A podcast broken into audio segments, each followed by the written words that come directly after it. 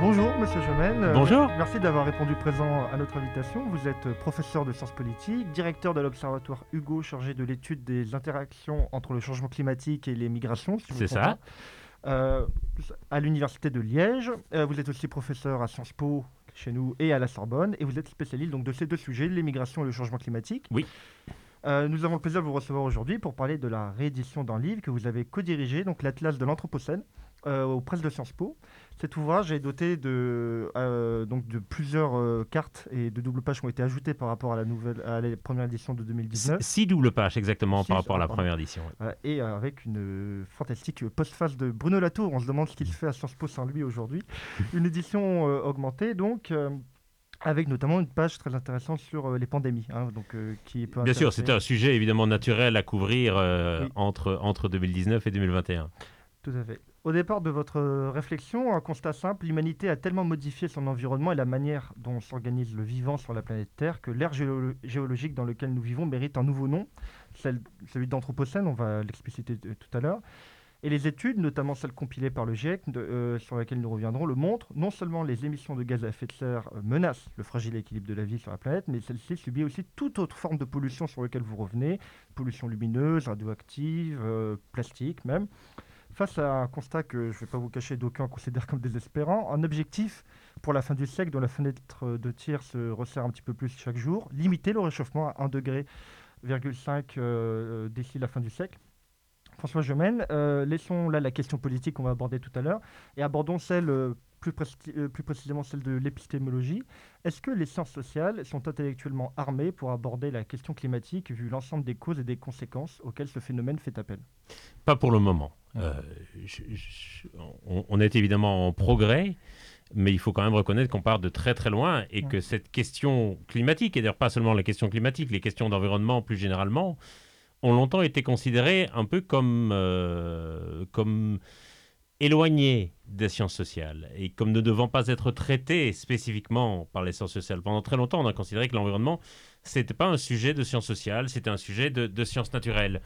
Et, et on se rend bien compte aujourd'hui de, de l'erreur tragique que, que cela a été et à quel point les questions d'environnement et notamment singulièrement les questions de climat traversent l'ensemble des sciences sociales et combien on ne pourra pas régler la question climatique si on ne l'aborde pas aussi au prisme de questions de développement, des questions de justice sociale, des questions d'économie, des questions de marché, euh, des questions de régulation, des questions d'acceptabilité sociale, des questions de migration, des questions de paix et de sécurité. Et donc tous ces sujets qui sont des sujets au cœur des sciences sociales, au cœur des enjeux du XXIe siècle, sont des sujets qui sont profondément traversés par la question climatique.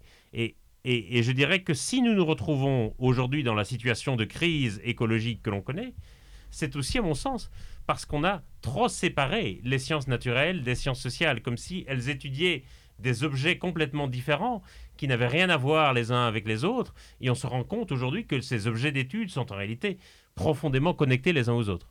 Ren- Rentrons maintenant dans le vif du sujet. Euh, Nous allons vous diffuser un patchwork qui résume l'actualité environnementale de cet été, qui ne fut pas toute rose, vous le savez bien, et sur lequel nous allons ensuite vous inviter à réagir. Très bien. La photographie est sidérante. À l'arrière-plan, un village où l'on ne distingue que les toits et les derniers étages des maisons. Tout le reste est brun. C'est la couleur de l'eau qui a inondé la commune. Au premier plan, une coulée de boue gigantesque vue du ciel qui a tout emporté sur son passage. Cette scène a eu lieu tout près de Cologne, en Allemagne, où la région est dévastée. Et aux 133 morts allemands, il faut ajouter 24 personnes décédées en Belgique où la décrue se confirme. Dans les communes sinistrées, les habitants nettoient maintenant leurs maisons et les magasins dévastés par les eaux boueuses. Il s'agit de l'évaluation la plus à jour des connaissances sur les bases physiques du changement climatique. Le rapport présenté hier par le GIEC a été réalisé par plus de 230 scientifiques de 66 nationalités en se basant sur 14 000 études publiées et il a été adopté par 195 pays. Il nous dit que le rôle des activités humaines est sans équivoque, que le réchauffement climatique et ses effets sont déjà là, que la planète a déjà gagné 1,1 degré par rapport à l'ère pré-industrielle et que dans tous les cas, la barre des 1,5 degrés sera franchie autour de 2030. Reste que tout n'est pas joué et c'est aussi un enseignement de ce rapport. Très bien. À, l'écoute de ce patchwork, quelles sont vos premières réactions? Je dirais que il y, y, a deux choses différentes. Il y a d'abord, c'est ce qu'on a entendu plutôt vers la fin, c'est la publication du premier volume du nouveau rapport du GIEC sur lequel je vais revenir. Et puis, il y a évidemment ces inondations et, euh, auxquelles il faut joindre évidemment tous les événements climatiques extrêmes qui ont endeuillé l'été. Euh, et, et, pour moi, ces événements climatiques extrêmes euh, sont le signe que nous sommes extraordinairement vulnérables aux impacts du changement climatique. Et je pense que pendant longtemps, nous nous sommes bercés de l'idée d'une certaine invulnérabilité par rapport à cela, comme si, soit comme si c'était des impacts qui allaient arriver aux autres, qui allaient arriver dans des pays lointains ou dans un futur très distinct, soit comme si nous allions pouvoir échapper à ces impacts en réduisant suffisamment nos émissions de gaz à effet de serre. Et on se rend compte que non seulement nous n'allons pas pouvoir échapper à ces impacts, qu'ils vont devenir plus violents et de plus en plus nombreux, mais que d'autre part, ils ne vont pas seulement toucher les autres dans des pays lointains, mais qu'ils sont aussi chez nous. Et je dirais, ce qui est frappant dans ces événements de l'été, c'est l'impréparation de nos sociétés industrialisées par rapport à ces événements. En quelque sorte, on regardait ces événements climatiques extrêmes comme nous regardions le coronavirus au début de la crise, lorsqu'il était encore confiné en Chine, en se disant, ça ne viendra jamais chez nous, et on voit quelle erreur tragique cela a été. Et donc il est possible effectivement que ces événements climatiques, euh, quelque part, sonnent le tocsin et déclenchent une certaine prise de conscience par rapport à la réalité de ces impacts, et donc par rapport à la nécessité aussi de d'adapter nos sociétés à cette nouvelle normalité parce que nous avons enclenché quelque chose qui était réversible. Et puis l'autre aspect, c'est évidemment la publication du, du, premier volume du nouveau rapport du GIEC, qui, moi, m'interroge en disant, le message de ce rapport, même s'il contient évidemment toute une série d'avancées nouvelles, de précisions, etc., le message de ce rapport reste fondamentalement le même que celui du premier rapport il y a 30 ans.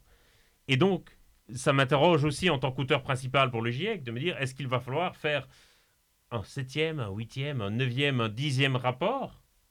Ou est-ce que il nous faut réfléchir à la manière dont la science peut être davantage utile pour la décision publique? Et quelque part, est-ce que c'est encore ce mode de, de, grand rapport de synthèse qui fonctionne le mieux? Euh, Il faut rappeler que c'est un, une somme de travail considérable. C'est un exercice absolument gigantesque que de rassembler ainsi la science et quelque part de mettre tout le monde d'accord sur les bases scientifiques. Je pense qu'il va falloir à l'avenir doter ces rapports de compléments, de rapports plus brefs, publiés à intervalles plus courts sur des sujets peut-être plus spécifiques, sur lesquels il y a d'une controverse publique importante. Parce que maintenant, je pense qu'il faut vraiment se dire que le temps du constat est quelque part dépassé et qu'il faut maintenant débattre ensemble et choisir les solutions. Et c'est aussi peut-être pour ça que les questions écologiques aujourd'hui provoquent tant de débats dans la société, parfois tant de polémiques et tant de controverses, parce qu'on se rend bien compte qu'on est au milieu du guet et qu'il va maintenant falloir choisir les solutions et donc engager la société tout entière dans une nouvelle direction. Et évidemment, cette nouvelle direction n'est pas facile à choisir. Donc j'aimerais juste rebondir sur ce que vous venez de dire, euh, justement sur les rapports du, GIEC, etc., pour créer cette controverse dans la, dans la société. Euh, Est-ce que vous ne pensez pas qu'il faudrait justement euh, démocratiser l'accès à l'information sur ces questions-là, notamment avec bah, l'atlas de l'Anthropocène que vous présentez, pour sensibiliser les populations et du coup amener dans le débat démocratique ces questions-là? C'est très important. Et, je pense qu'il faut aussi se dire que une bonne partie de la population n'a pas accès à l'information scientifique. Et, même si les rapports du GIEC sont écrits dans l'anglais le plus intelligible possible, ils restent difficilement accessibles au commun des mortels, raison pour laquelle on publie d'ailleurs un résumé pour les décideurs. Et donc il faut, je crois, multiplier les travaux euh, de vulgarisation scientifique au sens noble du terme, c'est-à-dire qui vont rendre accessibles les travaux scientifiques auprès du public. C'est vraiment une des grandes ambitions de cet atlas, à la fois de le présenter sous forme graphique et sous forme visuelle pour que chacun réalise bien les indicateurs et les évolutions en cours de ces indicateurs, ça c'est quelque chose qui est très important pour nous, et aussi de rassembler l'ensemble des sujets de l'Anthropocène dans un tout cohérent. C'est-à-dire qu'un problème qu'on a dans l'information sur l'environnement, c'est que bien sûr, on parle de plus en plus de sujets environnementaux, mais on en parle encore souvent de façon fragmentée. On parle du climat d'un côté, de la biodiversité de l'autre, de tel accident industriel ou de telle pollution d'un troisième côté. Et ce qui nous paraissait important, c'était de mettre l'ensemble de ces sujets euh, ensemble dans un tout cohérent pour qu'on réalise et quelque part pour qu'on prenne la mesure de ce qui est en train de se passer. Vraiment, l'ambition de l'Atlas, c'est de donner à voir. Et c'est pour ça qu'on a voulu euh, que ça soit un livre plutôt que des fichiers informatiques où chacun aurait recherché finalement la carte ou le diagramme qui l'intéressait. Ici, ce qui est vraiment important, c'est de donner à voir l'ensemble des paramètres dans leur ensemble. Est-ce que vous pouvez revenir un peu plus en profondeur sur le fonctionnement du GIEC, comment il, comment il procède pour publier ses rapports? Oui, alors ça c'est quelque chose de très important parce qu'effectivement, le GIEC est une organisation évidemment très importante dans la science du climat et donc de facto dans la décision publique sur le climat, mais c'est une organisation qui reste un peu méconnue euh, auprès du grand public, en tout cas dans son fonctionnement, ce qui alimente quelque part toute une série de rumeurs et parfois de théories du complot sur le GIEC qui serait à la solde de ceci ou à la solde de cela. Donc comment ça marche? Euh, Il faut d'abord rappeler que le GIEC est une organisation intergouvernementale. Le I de GIEC, c'est pour intergouvernemental et pas pour international. Qui va donc rassembler l'ensemble des gouvernements. Et chaque gouvernement va désigner un certain nombre de scientifiques qui vont être en charge de la rédaction des rapports. Et qui vont travailler bénévolement et qui vont travailler à synthétiser l'ensemble des recherches scientifiques publiées sur le sujet au cours des dernières années, de manière à fournir un état de la connaissance, un état de la science aussi complet que possible. Alors le GIEC est divisé en trois groupes de travail qui traitent de trois différents thèmes. Premier groupe de travail dont le rapport a été publié au mois d'août traite de la science physique du climat, donc des questions d'évolution de la température, de mesure des gaz à effet de serre, etc.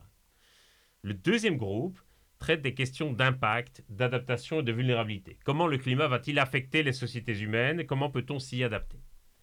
Et le troisième groupe traite des moyens de réduire les émissions de gaz à effet de serre. Qu'est-ce qui fonctionne Qu'est-ce qui ne fonctionne pas? En fonction de tel ou tel choix, à quoi peut-on s'attendre? Et puis après, les trois volumes sont encore... Il y a encore un petit rapport de synthèse qui fait la synthèse des, des trois volumes. Et donc les trois volumes sont publiés, je dirais, en décalé le, premier volume a été publié au mois d'août, le deuxième volume sera publié en février 2022, le troisième en mars 2022. Et donc le but de ces rapports, c'est à la fois de fournir au public un état des connaissances aussi complet que possible. Donc le GIEC ne produit pas de nouvelles sciences, il se contente de synthétiser la science publiée par ailleurs, mais aussi de fournir aux décideurs une sorte de base scientifique sur laquelle ils pourront s'appuyer dans les politiques publiques et dans les négociations. En quelque sorte, le rôle politique du GIEC, et le GIEC est une organisation qui est à la fois scientifique et politique, le rôle du GIEC politiquement, et c'est pour ça que les gouvernements approuvent les rapports du GIEC, c'est de formaliser le consensus scientifique qui existe et sur lequel peut s'appuyer la négociation et la décision politique, de manière à éviter que chaque négociation, que chaque délégation n'arrive aux négociations avec sa propre science et ses propres experts et qu'il y ait une sorte de dispute scientifique dans la négociation politique. On met tout le monde d'accord sur la science avant de commencer la politique.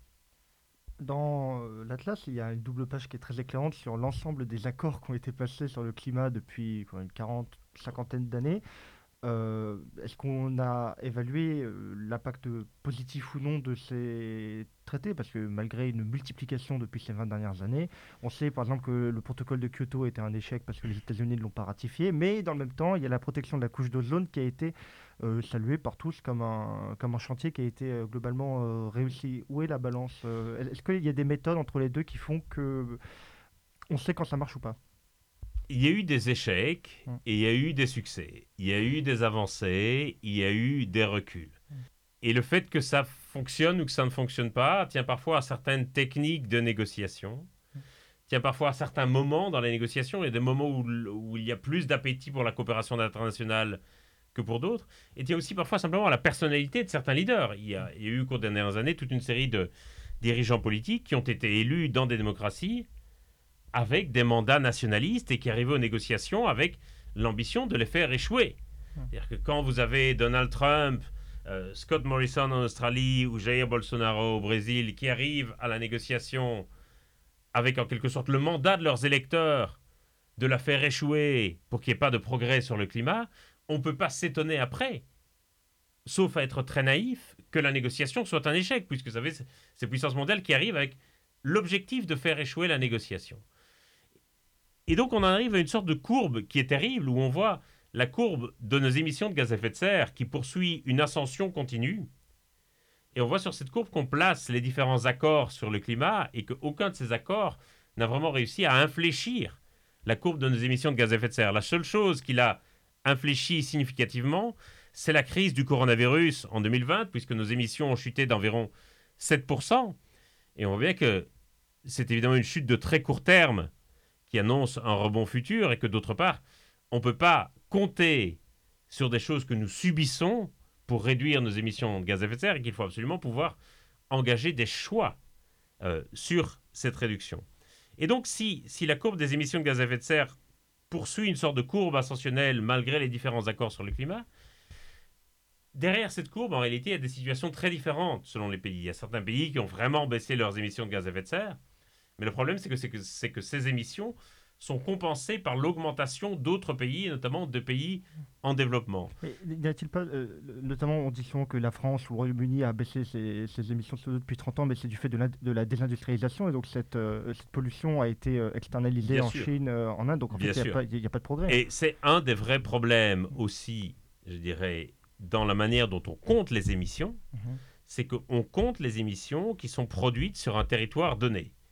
Ce qui veut dire que de très nombreux pays ont effectivement délocalisé, externalisé leurs émissions de gaz à effet de serre. Par exemple, l'empreinte carbone de la France est composée à 40% de ce qu'on appelle les émissions importées, c'est-à-dire des émissions qui sont liées à des biens qui sont fabriqués ailleurs, mais consommés en France. Ce qui veut dire que quand la France dit oh là là, mais nous on ne représente que 1% des émissions mondiales de gaz à effet de serre, c'est pas tout à fait vrai. S'il fallait inclure l'ensemble de l'empreinte carbone de la France, elle serait bien supérieure puisque 40% des émissions sont des émissions importées. Et le problème, et moi ce qui me tracasse beaucoup aujourd'hui, c'est que chaque pays est encore dans une logique où on considère que le but c'est de réduire la part de ses émissions territoriales. Et où chaque pays essaie d'arriver à la COP avec le meilleur bilan possible sur ses émissions territoriales. Comme si on allait pouvoir y arriver avec chaque pays qui agirait de son côté sur ses émissions territoriales. C'est évidemment important, mais si on agit chacun de son côté, ça ne suffira pas. Il faut non seulement se demander ce qu'on peut faire à l'intérieur de ces frontières, mais surtout ce qu'on peut faire ensemble au-delà de ces frontières. Et à mon avis, c'est l'élément qui manque cruellement pour le moment. Du coup, effectivement, pour, euh, pour nos auditeurs, est-ce que vous pourriez euh, tout simplement nous définir ce que vous entendez par anthropocène, ce qu'on entend par ce terme? Je dirais qu'il y a deux définitions qui évidemment ne s'opposent pas, se complètent, mais chacune a une vie propre et une autonomie. Euh, la première, c'est évidemment la définition géologique. Au sens géologique du terme, l'Anthropocène, c'est une nouvelle période géologique dans laquelle nous sommes entrés et qui se caractérise par le fait que l'homme est devenu le premier facteur de transformation de la planète. En d'autres termes, que nous, espèces humaines, avons laissé des traces, des empreintes dans les couches sédimentaires de la planète qui vont perdurer pendant des milliers et des milliers d'années. Et, ce qui marque évidemment le passage d'une période géologique à une autre, c'est vraiment un événement marquant, l'extinction des dinosaures ou euh, la sédentarisation de l'agriculture, pour ce qui concerne l'entrée dans l'Holocène, qui est la période précédente dans laquelle on était au cours des 12 000 dernières années. Et donc ce qui marque le passage de l'Holocène à l'Anthropocène, c'est évidemment le fait que nous soyons devenus les principales forces de transformation de la planète. L'Anthropocène, c'est en quelque sorte l'âge des humains. Voilà pour la définition géologique. Mais à côté de cette définition géologique, il y a aussi une définition politique, je dirais, qui nous force à reconsidérer notre rapport à la Terre et notre rapport au vivant. Parce qu'on a toujours considérer que la Terre et le monde étaient en quelque sorte deux entités séparées. La Terre gouvernée par les lois des sciences naturelles, l'astre céleste sur lequel nous vivions, et puis le monde qui était l'organisation politique et sociale de la Terre. Et on faisait comme si les deux étaient en quelque sorte distincts. Et ça revient à ce qu'on disait en début d'émission sur les sciences sociales. On considérait que l'un était étudié par les sciences naturelles, l'autre était étudié par les sciences sociales, comme si c'était deux objets distincts qui n'avaient rien à voir l'un avec l'autre. Et ce que l'Anthropocène nous dit, c'est qu'on ne peut plus considérer politiquement la Terre et le monde comme deux entités séparées, parce que ce qui se passe sur Terre a des impacts sur le monde et vice-versa. Ce que nous faisons dans le monde a des impacts profonds sur la Terre. Et donc ça change, c'est un changement complet de perspective au niveau politique, parce que par exemple, c'est le, en, en termes d'histoire et en termes d'échelle de temps, c'est le moment où l'histoire de la Terre rencontre violemment, entre en collision avec l'histoire de l'humanité. L'histoire de la Terre fait 4 milliards et demi d'années, l'histoire de l'humanité quelques milliers d'années à peine. Et, donc on considérait généralement que c'était deux histoires qui couraient dans des couloirs différents, qui évoluaient dans des dimensions temporelles différentes. Et là d'un coup, on se rend compte que les deux entrent en collision. Et donc ça modifie complètement notre échelle de temps, et ça modifie aussi bien sûr notre échelle d'espace. Notamment parce qu'on considérait jusqu'ici qu'il était possible de comprendre le monde à partir de l'analyse des rapports entre les nations c'est le postulat fondamental des relations internationales en tant que discipline scientifique, et on se rend compte que ça ne marche plus. Qu'on peut plus aujourd'hui comprendre le monde simplement en analysant les rapports entre les nations, mais qu'il faut aussi comprendre les rapports que l'humain entretient avec le vivant et avec la Terre, et que c'est aussi essentiel dans notre compréhension du monde. Et donc ça modifie complètement politiquement notre échelle d'espace et notre échelle de temps, et toute une série de concepts politiques sur lesquels l'ordre international s'appuie aujourd'hui, que ce soit la frontière, la souveraineté, la puissance, etc., tout ça est profondément battu en brèche par l'Anthropocène qui nous force à reconsidérer tout cela. Et, j'ai presque envie de dire qu'aujourd'hui, l'Anthropocène en tant que concept politique, il a presque une vie propre et séparée de son acception géologique. Euh, c'est très intéressant parce que la question est de dire, bon, l'Anthropocène aurait commencé il y a 12 000 ans d'après Céoline, mais... Euh, L'Holocène. L'Holocène. Oui, l'Holocène. Et l'Anthropocène, enfin, j'ai vu comme qu'il y avait plusieurs euh, définitions. La question, enfin, il y a un autre mot aussi, qui est celui de capitalocène. Est-ce que c'est, vous l'avez dit au début, on ne peut pas séparer les questions de climat de celles du marché, de, des formes d'organisation, d'allocation des ressources, en, en un mot l'économie euh, un anthropologue euh, anarchiste comme euh, James Scott, lui, dans son livre Homo Domesticus, fait remonter l'emprise de l'homme sur le climat et son, son, environnement à partir de, de la domestication des animaux, mhm. donc il y a à peu près 9000 ans. Est-ce que aujourd'hui on peut le voir, peut-être avec des connaissances scientifiques, le moment où l'être humain a eu un impact prédominant sur le climat? Est-ce que c'est à partir du moment où, dans les premières cités, en Mésopotamie, en Égypte, on a commencé à faire du blé, ou est-ce que c'est quand James Watt a fait sa machine à vapeur? Oui. Alors, il y a encore un énorme débat qui est fascinant parmi les géologues quant à savoir ce qu'on va choisir, ce qu'on va prendre comme date de début de l'Anthropocène. Euh, il y a encore d'autres possibilités. Est-ce que c'est la révolution industrielle et donc la machine à vapeur lorsqu'on a commencé à émettre massivement du carbone dans l'atmosphère? Est-ce que c'est plus récent? Est-ce que c'est l'âge des premières bombes et premiers essais nucléaires où on a commencé à disperser des particules radioactives dans l'atmosphère Est-ce que c'est plus ancien? Certains pensent par exemple aussi à la découverte de l'Amérique, lorsque les peuples humains ont été réunis ou connectés les uns aux autres et que donc le concept d'une humanité a, pris tout son sens. Il y a encore débat parmi les géologues quant à la date qui marque véritablement l'entrée dans l'Anthropocène. Et c'est un débat fondamentalement important, même si c'est un débat de quelques centaines d'années, pour une période qui évidemment est amenée à durer sur plusieurs milliers d'années. Euh, mais j'ai envie de dire que ce débat, il tient aussi à ce qu'on considère comme étant la cause principale de cette entrée dans l'Anthropocène. Et donc certains, effectivement, proposent des appellations un peu alternatives, comme le capitalocène, en disant ce qui crée la destruction de l'environnement, c'est avant tout le capitalisme. Et donc cette période dans laquelle nous sommes, c'est tout simplement la période capitaliste, le capitalocène. Et donc je pense qu'il faut vraiment pouvoir entendre, et je pense que c'est des débats vraiment essentiels qui se cristallisent sur la question de la date d'entrée ou sur la question de l'appellation, ce sont des débats qui tournent autour de la cause, de ce qui nous fait entrer dans l'Anthropocène. Mais là où je pense que le concept d'Anthropocène prend tout son sens, c'est lorsqu'on considère non pas tant la cause de ce qui nous a fait rentrer dans l'Anthropocène, mais la manière dont nous allons pouvoir naviguer cette période. Le problème de l'Anthropocène, du terme Anthropocène, si on considère la cause de l'entrée dans cette période, c'est qu'il place tous les humains sur un pied d'égalité. Alors que, comme si nous étions tous également responsables des transformations de la planète. Alors que la réalité, c'est que ces transformations, elles sont affligées par une minorité d'individus à une majorité d'individus qui ne sont pas du tout acteurs de ces transformations, mais bien davantage victimes de ces transformations.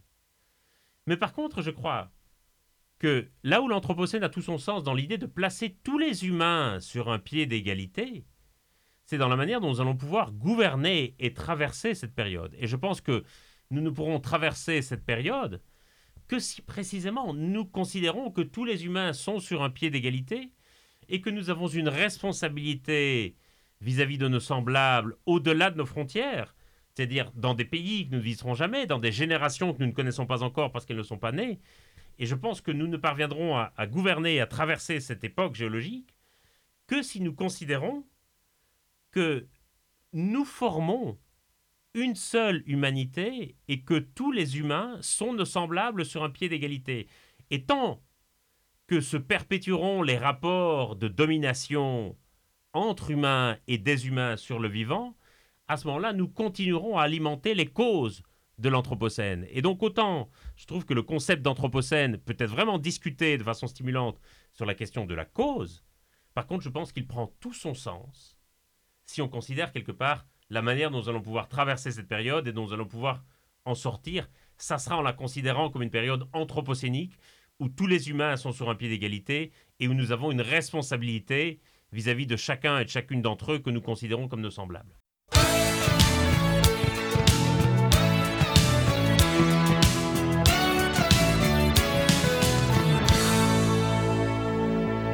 Mais qu'est-ce que je pouvais bien faire d'un ami qui n'aime pas la nuit, qui tenait ni la bière ni la mer, qui appelait la musique du bruit?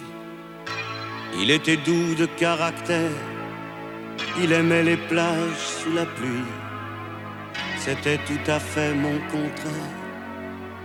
On était pourtant deux amis,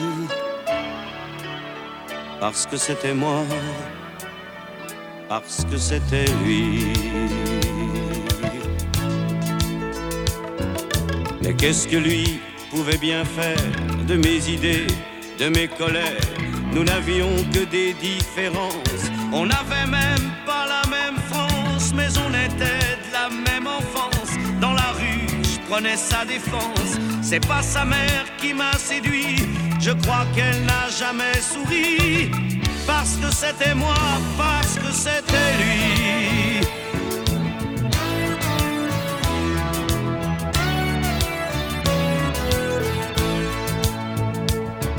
Il y a une femme sur cette terre, ses yeux sont couleur de la mer. Elle est belle jusqu'au bout des doigts, je la déteste. Elle sait pourquoi, parce que c'était lui, c'était moi.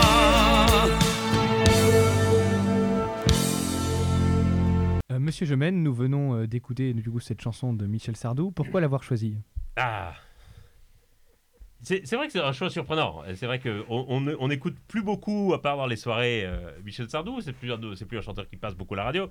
C'est un chanteur qui traîne une réputation de chanteur de droite, profondément euh, machiste et, et conservateur. Et pourtant, je trouve que cette chanson, c'est une des plus belles chansons sur l'amitié. C'est une chanson qui vient d'une lettre de Montaigne à la Boétie.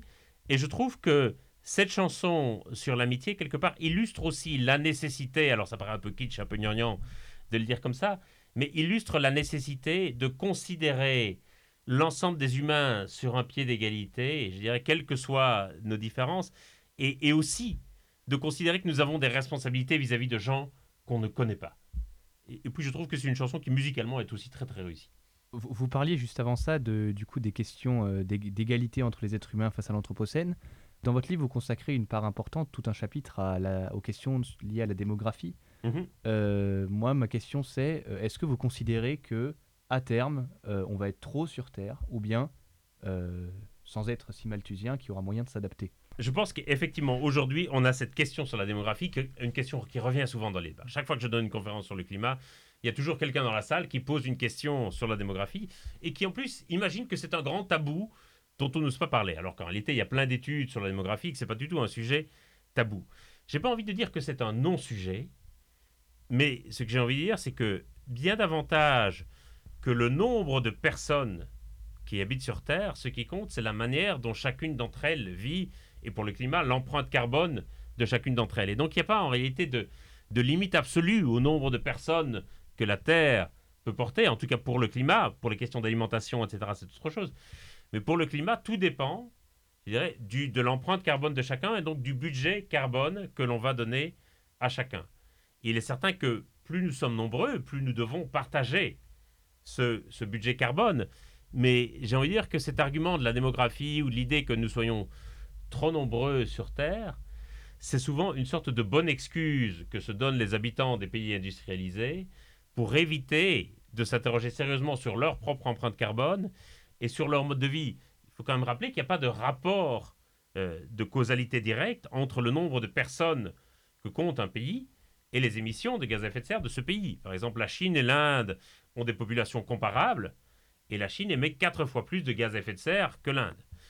Aujourd'hui, le continent avec la plus forte croissance démographique, c'est le continent africain, mais c'est aussi l'Afrique qui connaît la plus faible croissance de ses émissions de gaz à effet de serre. Donc il n'y a pas du tout de lien automatique. Il faut rappeler qu'aujourd'hui, 70% des émissions de gaz à effet de serre sont produites par un milliard d'individus. Donc j'ai envie de dire que c'est les émissions de ce milliard-là d'individus qui posent problème bien davantage que les émissions des 8 milliards d'autres qui se répartissent les 30% d'émissions de gaz à effet de serre restants. Et donc c'est ça qui est la vraie question. Toute la difficulté, évidemment, c'est que comme on sait que les questions démographiques sont très liées aux questions de développement et que les pays, généralement, font leur transition démographique au fur et à mesure qu'ils progressent dans l'échelle de développement, la question c'est quelle trajectoire de développement est-ce qu'ils vont suivre? Paradoxalement, les pays où la natalité est très forte aujourd'hui ont de très faibles émissions de gaz à effet de serre parce que ce sont généralement des pays pauvres. Et au fur et à mesure qu'ils vont devenir de plus en plus riches, selon les trajectoires actuelles, le, au fur et à mesure qu'ils vont devenir de plus en plus riches, donc, le nombre d'enfants par femme va baisser, tandis que leurs émissions de gaz à effet de serre vont augmenter parce que l'empreinte carbone de chaque habitant va augmenter. Donc la grosse question, c'est de voir comment il sera possible que les pays aujourd'hui qui sont des pays pauvres suivent une trajectoire de développement différente de celle qu'ont suivi les pays industrialisés. La question c'est de quel droit les pays industrialisés, quelque part, refuseraient-ils aux pays en développement de suivre la même trajectoire de développement carboné que celle que eux ont suivie? Et ça, c'est une vraie, vraie question et c'est un, un, vrai dilemme parce qu'on sait bien que si leur développement suit une trajectoire aussi carbonée que celle des pays industrialisés, on ne parviendra jamais à tenir les objectifs de l'accord de Paris. C'est vraiment pour ça que la coopération internationale reste absolument nécessaire et c'est vraiment pour ça qu'il faut bien davantage se préoccuper de la manière dont on va pouvoir réduire ensemble au niveau global les émissions de gaz à effet de serre et pas juste les émissions territoriales de chaque pays. Et euh, concernant les, pays industrialisés, les pays occidentaux euh, surtout, euh, est-ce que du coup ça doit passer par, par une réduction du niveau de vie des pays occidentaux? Pas forcément par une réduction du niveau de vie des pays occidentaux. Par contre, je pense que ça va passer par une amélioration du niveau de vie des pays occidentaux. C'est-à-dire qu'aujourd'hui, tous les indicatifs que nous avons sur le niveau de vie, le bien-être, etc., sont des indicateurs quantitatifs, qui vont toujours pousser systématiquement à augmenter, à toujours plus, et on a l'impression de régresser ou de stagner si ces indicateurs quantitatifs ne progressent pas continuellement. Et donc, ces indicateurs nous amènent dans une logique de croissance continue et indéfinie qui aujourd'hui, on le sait, n'est pas tenable. Et donc je crois que l'enjeu, si on parle de niveau de vie et de bien-être, c'est de compléter ces indicateurs quantitatifs par des indicateurs qualitatifs. Des indicateurs qualitatifs qui, par exemple, pourraient porter sur le niveau de redistribution des richesses à l'intérieur d'un pays, qui pourraient porter sur des questions de temps de travail et d'équilibre entre travail, euh, famille, et loisirs, toute une série de choses comme ça. Et ça, ça me paraît essentiel. C'est quelque chose qu'on est parvenu à faire plus ou moins bien sur la question de développement, par exemple. Euh, pendant longtemps, on a considéré que le développement était juste affaire de PIB. Et puis on s'est dit non, il y a aussi des questions de santé, d'accès à l'éducation, d'égalité, etc. Et donc on a conçu un indice qui est un indice de développement humain et qui, qui intègre aussi des indicateurs qualitatifs. Et ça, ça me paraît vraiment important je pense qu'on doit pouvoir faire la même démarche quand on se tracasse du niveau de vie de certains. Mais il est certain que nous devons aussi réduire nos émissions pour permettre à d'autres de les augmenter. C'est-à-dire qu'il y a aujourd'hui, et il faut pouvoir le dire, il y a aujourd'hui des pays dont le niveau d'émissions est tellement faible que leur développement passera forcément par une certaine augmentation de leurs émissions de gaz à effet de serre. Pour prendre un exemple très caricatural, On sait qu'il faut que nous ayons en Europe et dans les pays industrialisés des régimes moins carnés, parce que la viande, le lait euh, sont très émetteurs de gaz à effet de serre. Mais à l'inverse, dans d'autres pays, il est indispensable que la population ait un régime qui soit davantage carné. Et donc c'est vraiment pour ça que il, faut, et je me répète un peu, qu'il faut développer cette vision globale sur la question et pas juste la question des émissions d'un pays parce que sinon on ne parvient pas du tout à avoir, cette, à avoir cette vision. Et le climat se fiche complètement de savoir si les émissions sont produites en France ou au Bangladesh. Euh, c'est très intéressant ce que vous dites parce que là je pense qu'on touche au nœud du problème. Imaginons demain, il y a une, comme on l'a cru il y a quelques mois, une euh, coalition écologiste qui, euh, qui, arrive au pouvoir à Berlin. Bon, ils se sont un peu cassé la, figure, mais bon, comme c'est le SPD euh, qui, est devant, ça devrait, ça devrait le faire. Ou même là, le début des primaires écologistes en France a, a, montré que quand même le public pouvait s'intéresser à ces questions. Je ne sais pas s'il y a un parti écologiste en Belgique, mais oui, oui, très, très, fort même. Ah, tant mieux pour, tant mieux pour eux. Mais ou même à Washington avec les idées de Green New Deal défendues par l'aile gauche du parti du Parti démocrate. Donc, dans un système économique euh, mondialisé où on se fonde sur la, euh, sur la spécialisation et la compétitivité, quelles seraient les marges, euh, les marges de manœuvre pour, une, pour un pouvoir écologiste qui, serait, qui arriverait au pouvoir que dans un seul pays, sauf grande vague verte en espace de quelques années? Bien sûr, assez faible. Mm. D'abord, il faut dire qu'il n'y a, pas que les partis écologistes et c'est heureux mm. qui portent ces enjeux dans le débat politique et je pense que c'est quand même une sorte de grande victoire culturelle aussi que d'avoir fait en sorte que tous les partis et toutes les forces politiques se saisissent aussi de cette question écologique et prévoient évidemment des manières différentes d'y répondre, mais ça c'est la démocratie. Et puis le problème effectivement c'est que si on a un gouvernement, je dirais, pro-climat dans un seul pays, effectivement sa tentation pour se légitimer auprès de ses électeurs, ça va être de réduire les émissions territoriales de ce pays et donc d'avoir une sorte de bilan impeccable à présenter aux réunions internationales. Or, à mon sens, là où on est le plus actif dans les pays européens, c'est pas tellement sur nos émissions territoriales, mais c'est pour la manière dont on va pouvoir travailler avec d'autres pays, par notre diplomatie, par la coopération au développement, par la politique extérieure, etc., à réduire les émissions de ces autres pays. J'ai envie de dire, si, si la France était capable de financer un réseau de transport en commun efficace dans certaines grandes villes d'Afrique ou d'Asie, elle ferait une œuvre utile pour le climat, peut-être davantage qu'en taxant le diesel sur son parc automobile domestique.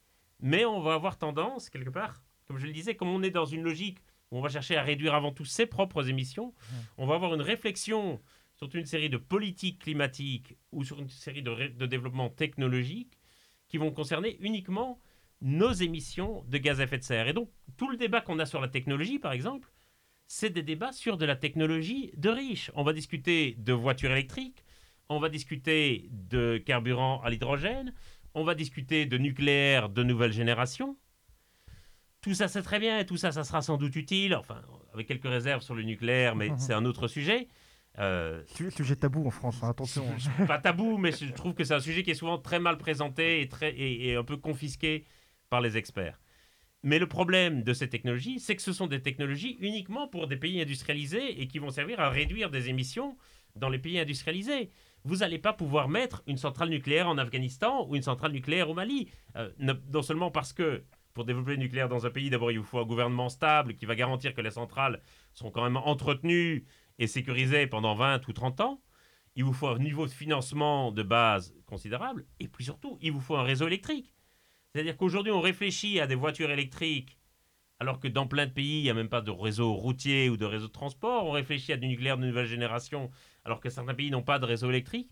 Et donc, il faut faire très attention dans le débat sur la technologie. Quoi qu'on pense de cette technologie, on peut avoir un débat sur chaque technologie en particulier.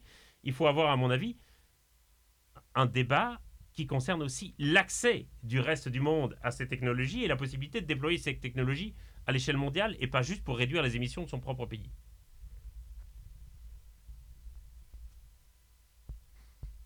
Et euh, en parlant de technologie, justement, euh, est-ce que justement le concept d'anthropocène euh, n'implique pas une croyance trop forte de l'humanité dans la technologie? Parce qu'on entend certaines personnes qui expliquent que la technologie va permettre de, d'aller plus loin dans la, lutte contre le réchauffement climatique ou, d'autres problèmes écologique, est-ce que est-ce aura est-ce qu'on n'aurait pas trop confiance dans la technologie? Il est certain que la technologie va nous aider et qu'il y a encore d'énormes progrès à faire en termes de rendement sur l'éolien ou sur le photovoltaïque par exemple, et on a beaucoup progressé ces dernières années. Cela étant dit, on ne peut pas tout miser sur la technologie. C'est-à-dire qu'aujourd'hui, alors même que nous avons des technologies d'énergie renouvelable, les énergies renouvelables, elles représentent à peu près 6% dans le mix énergétique mondial. Dans ce mix énergétique mondial, 83% de ce mix énergétique mondial, il repose encore sur l'énergie fossile. Et même si on prend encore uniquement le mix électrique, les fossiles représentent encore autour de 65-67% dans ce mix électrique mondial, alors que nous avons des technologies décarbonées. Ça veut dire que l'enjeu, c'est pas juste de miser sur de nouvelles technologies, mais de rendre accessibles les technologies qu'on a déjà aujourd'hui. Alors évidemment, si de nouvelles technologies permettent de faire mieux, tant mieux. Mais je dirais, commençons aussi par déployer les technologies que nous avons à notre disposition. Et c'est des questions d'accès aux technologies, de transfert de propriété intellectuelle. Euh, c'est aussi des questions de, simplement d'accès et de prix. Et ne croyons pas que les technologies vont tout résoudre. On ne peut pas utiliser les technologies comme un alibi pour éviter de se poser des questions fondamentales sur notre style de vie, sur l'organisation de notre économie et surtout et sur la domination de certains par rapport à d'autres dans le système économique. Mais vous êtes aussi spécialiste des, euh, des questions de migration. Euh, on, sait, euh, enfin, on se doute que le réchauffement climatique, par l'ensemble des bouleversements qu'il va apporter, va mécaniquement rendre des régions du monde totalement invivables, y compris des régions qui sont extrêmement riches. Je pense notamment au monarchie du Golfe. Ça va être compliqué de se balader quand il fera 60 mhm. degrés en hiver. Est-ce qu'aujourd'hui, on voit des des, migrations beaucoup plus fortes, plus, plus, importantes, dans, euh, je pense par exemple en Afrique ou en Asie, du fait du réchauffement climatique. Oui, alors, c'est déjà une réalité aujourd'hui. Les, dégradations de l'environnement, qui ne sont pas juste liées au changement climatique, mais mmh. aussi en grande partie, sont aujourd'hui devenues un facteur majeur de migration et de déplacement dans le monde. Si, je prends par exemple les chiffres pour l'année 2020, et si je prends uniquement les catastrophes, donc les événements brutaux qui ont vraiment poussé des gens à se déplacer brutalement, euh, il, y a, environ 30 millions de personnes qui ont été déplacées par des catastrophes dites hydroclimatiques, c'est-à-dire des catastrophes liées aux conditions climatiques, des inondations, des sécheresses, des tempêtes, des ouragans. C'est environ trois fois plus que le nombre de personnes déplacées par des violences et par des conflits. Et donc c'est déjà une réalité très très importante aujourd'hui. Euh, et euh, à ce chiffre, il faut ajouter évidemment tous ceux et toutes celles qui sont déplacés par des dégradations plus lente de l'environnement, notamment la dégradation des sols, euh, où là on a toute une série de migrations qu'on va appeler migration économique, mais qu'on pourrait tout aussi bien appeler migration écologique ou migration climatique, parce qu'en réalité, euh, sachant que la moitié des ménages en Afrique subsaharienne tirent leur principale source de revenus de l'agriculture de subsistance, ça veut dire que toute détérioration des sols à cause de changements de température ou de la pluviométrie va entraîner des pertes de revenus considérables pour ces populations et donc la nécessité parfois de migrer pour aller chercher des revenus additionnels. Et en réalité, c'est une vue très occidentale des choses que de séparer les questions économiques des questions environnementales. Pour une majorité des gens sur la planète, leurs ressources économiques dépendent intrinsèquement des conditions environnementales. Et donc on voit que non seulement l'environnement et les dégradations de l'environnement sont un facteur de plus en plus important de migration et de déplacement à travers le monde, mais que ce facteur n'est pas une catégorie à part, mais se mêle profondément aux facteurs économiques et politiques de migration. Et ça, c'est un élément qui est, qui est très très important. Et en fait, la question des migrations, comme celle du climat, soulève les mêmes enjeux, soulève les mêmes questions, à commencer par cette question fondamentale. Quelle est notre responsabilité vis-à-vis de ceux qui sont au-delà de nos frontières? Oui, d'autant que les, les, personnes en situation de détresse suite à des catastrophes climatiques sont considérées euh, comme des réfugiés au même titre que les personnes que des personnes en situation euh, dans des, dans des régions de conflit, etc. Et euh, à ce titre, l'Union européenne, par exemple, leur octroie protection, etc. Et en fait, elles n'ont pas tout à fait le même niveau de protection. Notamment, elles ne peuvent pas prétendre au statut de réfugié selon la Convention de Genève. Donc, elles sont parfois.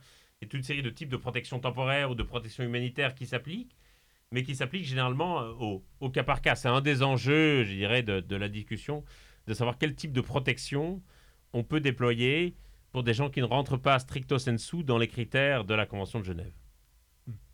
On entend, on entend beaucoup parler euh, des individus qui vivent sur des, sur des péninsules ou bien sur des côtes qui, sont, euh, qui vont potentiellement, du fait de la montée des eaux, être recouvertes. Je pense aux Maldives, je pense à certaines îles de Mhm. l'océan Pacifique.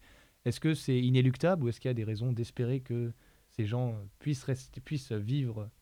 C'est c'est pas totalement inéluctable, mais il faut voir quelles seront les conditions de ce qu'on appelle l'habitabilité des territoires. C'est-à-dire quand est-ce qu'une personne considère que l'endroit où elle habite reste habitable ou à défaut devient inhabitable et qu'elle doit à ce moment-là euh, migrer ailleurs. Euh, le problème par rapport à toute une série de côtes basses ou de, ou de, régions insulaires, c'est comme, comme vous le disiez, la hausse niveau des mers qui fait craindre qu'à certains moments, certaines côtes ou certaines îles soient complètement submergées. Alors, il y aura dans certains cas des possibilités d'adaptation, de construire des digues, euh, parfois d'artificialiser un certain nombre de sols, etc. Mais il y a aussi une question culturelle fondamentale, c'est-à-dire que pour beaucoup d'habitants euh, insulaires, l'île sur laquelle ils sont nés fait partie intégrante de leur identité, vraiment consubstantielle du soi. Et ça veut dire que s'ils quittent leur île ou si leur île devient artificialisée et en quelque sorte méconnaissable, ils perdent une partie d'eux-mêmes, une partie de leur identité, et ceux-là préféreront sans doute migrer carrément sur le continent plutôt que de rester sur une île qu'ils ne reconnaissent plus. Et donc, il y a des moyens évidemment de lutter contre la hausse du niveau des mers. La question c'est quand est-ce que les gens vont décider que cela devient inhabitable ou que cela reste habitable?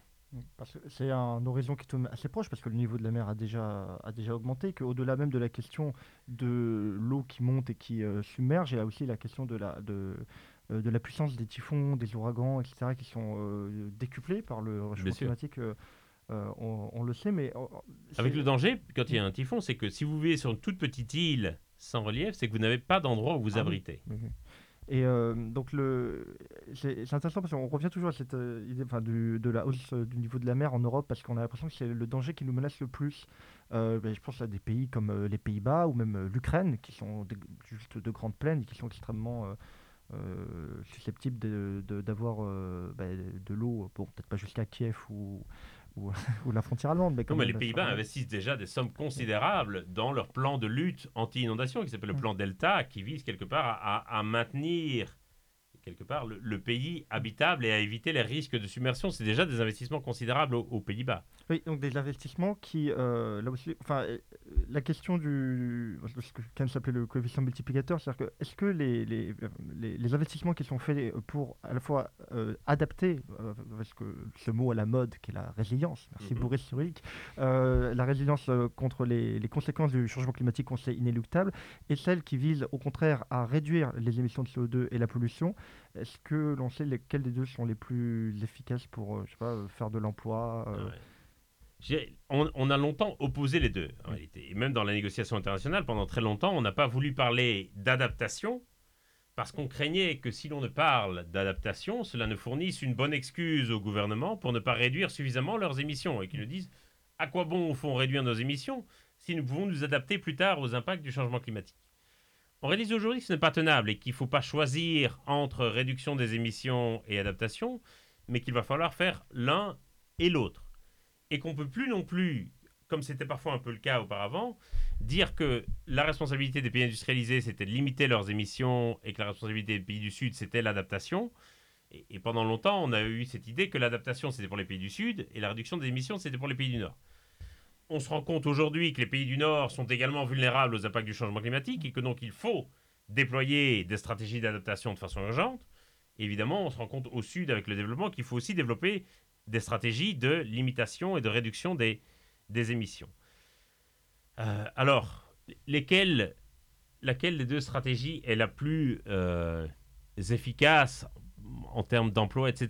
Je dirais que ça, ça dépend beaucoup euh, de l'endroit où on est.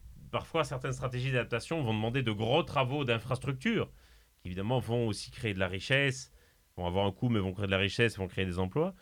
À d'autres endroits, ça sera des, adapta- des adaptations de modes de vie, des types d'habitat, ça sera parfois des migrations considérées comme une stratégie d'adaptation. Et donc, l'adaptation vraiment va prendre différentes formes selon les endroits, mais c'est un processus continu, c'est une trajectoire véritablement, l'adaptation. Ce qui me paraît essentiel aujourd'hui à considérer, c'est que nous avons enclenché avec le changement climatique un processus qui est irréversible. C'est-à-dire que nous ne connaîtrons pas, en tout cas pas de notre vivant, un retour au climat qu'ont connu nos parents et grands-parents. Même si nous arrêtions maintenant toutes nos émissions de gaz à effet de serre, ces gaz à effet de serre resteraient dans l'atmosphère pour plusieurs centaines d'années, même pour plusieurs milliers d'années pour certains d'entre eux. C'est-à-dire que la concentration en gaz à effet de serre dans l'atmosphère ne va pas baisser avant plusieurs centaines, voire plusieurs milliers d'années. On a engagé, je dirais, véritablement, une transformation du climat qui est irréversible. Et je pense que beaucoup de gens se disent encore que si l'on agit de façon suffisamment résolue contre le changement climatique, on va pouvoir revenir en arrière.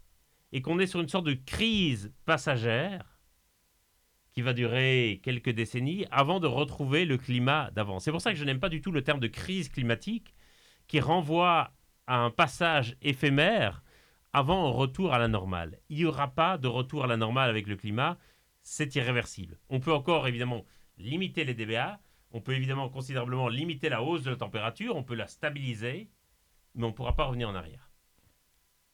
Toujours sur euh, les, problématiques principales en Europe, une région qui vous est chère et qu'on a entendu dans le patchwork, la province de Liège. Bien sûr, c'est là que je suis né. Moi aussi d'ailleurs. Hmm. Et euh, vous, vous, le dites, on dérange. Hein. du coup, euh, du coup, après ces inondations, qu'est-ce qui va être fait? Qu'est-ce qui est prévu? Pour le moment, je dirais que c'est encore un peu un état de sidération et de stupéfaction parce qu'on se rend compte à quel point on était complètement impréparé et que toute une série de mécanismes d'alerte n'ont pas fonctionné comme ils auraient dû. Toute une série de systèmes d'alerte précoces, notamment envoyés par les autorités européennes, que les populations n'ont pas été évacuées comme elles auraient dû euh, et qu'on n'avait d'ailleurs pas de plan d'évacuation des populations qu'il y a eu des problèmes dans la gestion de certains barrages, euh, dit-on, il faudra encore faire la lumière sur cela, et que plus fondamentalement, on a continué à construire dans des zones inondables et qu'il y a toute une série de choses à revoir. Donc là, dans un premier temps, il va y avoir une commission d'enquête parlementaire qui va devoir définir quelles sont les responsabilités et qu'est-ce qui n'a pas fonctionné. Et puis je pense qu'à l'avenir, il va falloir redéfinir complètement l'aménagement du territoire, redéfinir ce qu'on considère comme une zone habitable et une zone inondable, sans doute revenir au tracé antérieur de certains cours d'eau, et puis déployer des mécanismes d'alerte précoce, d'évacuation et de préparation des populations. Mais euh, moi, j'aimerais euh, tout simplement savoir, du coup, si s'il existe un, espoir euh, à moyen terme, le, le, le, fait que, que, vous ayez expliqué au cours de cette émission que nos, nos, systèmes politiques actuels étaient assez inadapté à l'enjeu, euh, notamment le système des États-nations, etc. Est-ce que vous pensez que réellement nous allons pouvoir globaliser cette lutte et euh, est-ce que l'humanité a le recul nécessaire pour euh, se dire il faut maintenant qu'on se mette ensemble, qu'on soit sur un pied d'égalité et qu'on lutte ensemble Est-ce qu'il y a un espoir je dirais que nous n'avons pas le choix. Je dirais, la question de l'espoir, c'est presque une sorte de, luxe, de riche en réalité. J'ai envie de dire, est-ce qu'on est, ce qu'il faut être optimiste ou pessimiste? J'ai envie de dire, il faut le faire et puis voilà. Euh, je pense pas qu'on est dans une sorte de situation où c'est blanc, noir. On n'est pas dans une sorte de situation binaire. En réalité, la, la, la, sortie de route, l'accident, il a déjà eu lieu dans les années 50 et 60. Et, et ce qu'on peut faire maintenant, c'est essayer de limiter les dégâts. Et j'espère qu'on va parvenir à le faire le le plus possible. Mais je ne pense pas qu'on soit dans une sorte de schéma binaire, gagné, perdu, blanc, noir. Mais il est certain que je suis inquiet, effectivement, aujourd'hui, de, voir la montée de certains nationalismes. Et je pense effectivement que le, que le nationalisme est un des plus farouches adversaires de la lutte contre le changement climatique, parce que cette lutte doit nécessairement être globale. L'action d'un seul pays contre le changement climatique n'a pas de sens. Et donc c'est pour ça que je pense que le nationalisme est un handicap très profond dans la lutte contre le changement climatique. Et puis, il y a aussi des questions démocratiques fondamentales. Aujourd'hui, je ne pense pas qu'il y ait, en tout cas pas au niveau mondial, de majorité démocratique pour lutter radicalement contre le changement climatique. Et donc, on fait parfois le reproche aux dirigeants de ne pas en faire assez, mais il faut se souvenir qu'ils n'ont pas non plus le mandat pour en faire assez. Aujourd'hui encore, chaque année sont élus dans le monde des dirigeants sur un agenda anti-climat. Et donc, il y a encore des dirigeants, y compris dans des grandes démocraties, qui sont élus pour ne rien faire sur la question du climat. Et donc blâmer les gouvernements, c'est un peu facile parfois, et je crois que l'enjeu, c'est aussi de voir comment on travaille à la construction d'une majorité démocratique pour agir sur cette question. Sur, euh, sur cette question du, du mandat populaire pour lutter contre le réchauffement climatique, il y a dans l'atlas de l'entreprise, je, je, vais dire c'est le graphique qui m'a le plus déprimé, c'est euh, la double page qui est faite donc, sur les partis politiques euh, écologiques Mmh. en Europe et dans le monde développé, je crois, avec un sondage sur les... euh, on a demandé aux Français par différentes tranches d'âge, est-ce que vous croyez à la réalité du- du changement climatique? Et la plus, euh, donc il y avait trois catégories, oui totalement, hésitant ou non, et c'était l'hésitant qui était le premier, qui est le premier dans toutes les catégories d'âge à plus de 50%. Comment Mhm. expliquer un tel échec euh, Ah, c'est un, un échec collectif dans notre rapport à la science. Euh, Mm. et on, on le voit ici en France pour le moment avec, avec ce mouvement anti-vax qui va rejeter la science. Ça traduit une sorte de crise de confiance profonde dans, dans les, les institutions de la démocratie représentative, que ce soit des institutions politiques, aussi des institutions médicales ou scientifiques, etc. C'est-à-dire que il y a cette crise de confiance fondamentale où les gens n'ont plus l'impression d'être représentés démocratiquement. Ils questionnent la représentativité de ceux qui sont censés être leurs représentants. Et, et je crois vraiment qu'on ne parviendra pas à résoudre la question du changement climatique si on ne résout pas aussi la question de la crise de la démocratie représentative. Et là, j'aime à penser qu'il s'agit d'une crise et que nous allons pouvoir revenir à un mode démocratique plus sain, où les gens se reconnaissent davantage dans leurs représentants. Sinon, je crains que nous n'allions vers des années très très sombres. Et c'est sur cette note d'optimisme que cette émission de Radio Germaine euh, consacrée à l'écologie et à euh, la- le réchauffement climatique euh, se termine. Merci beaucoup. euh, Merci à vous pour la Germaine. discussion. Euh, Merci à ceux et à celles qui nous écoutent. Mais c'est un plaisir. Et quant à nous, nous nous retrouvons bientôt pour une nouvelle émission sur Radio Germaine. Merci à tous.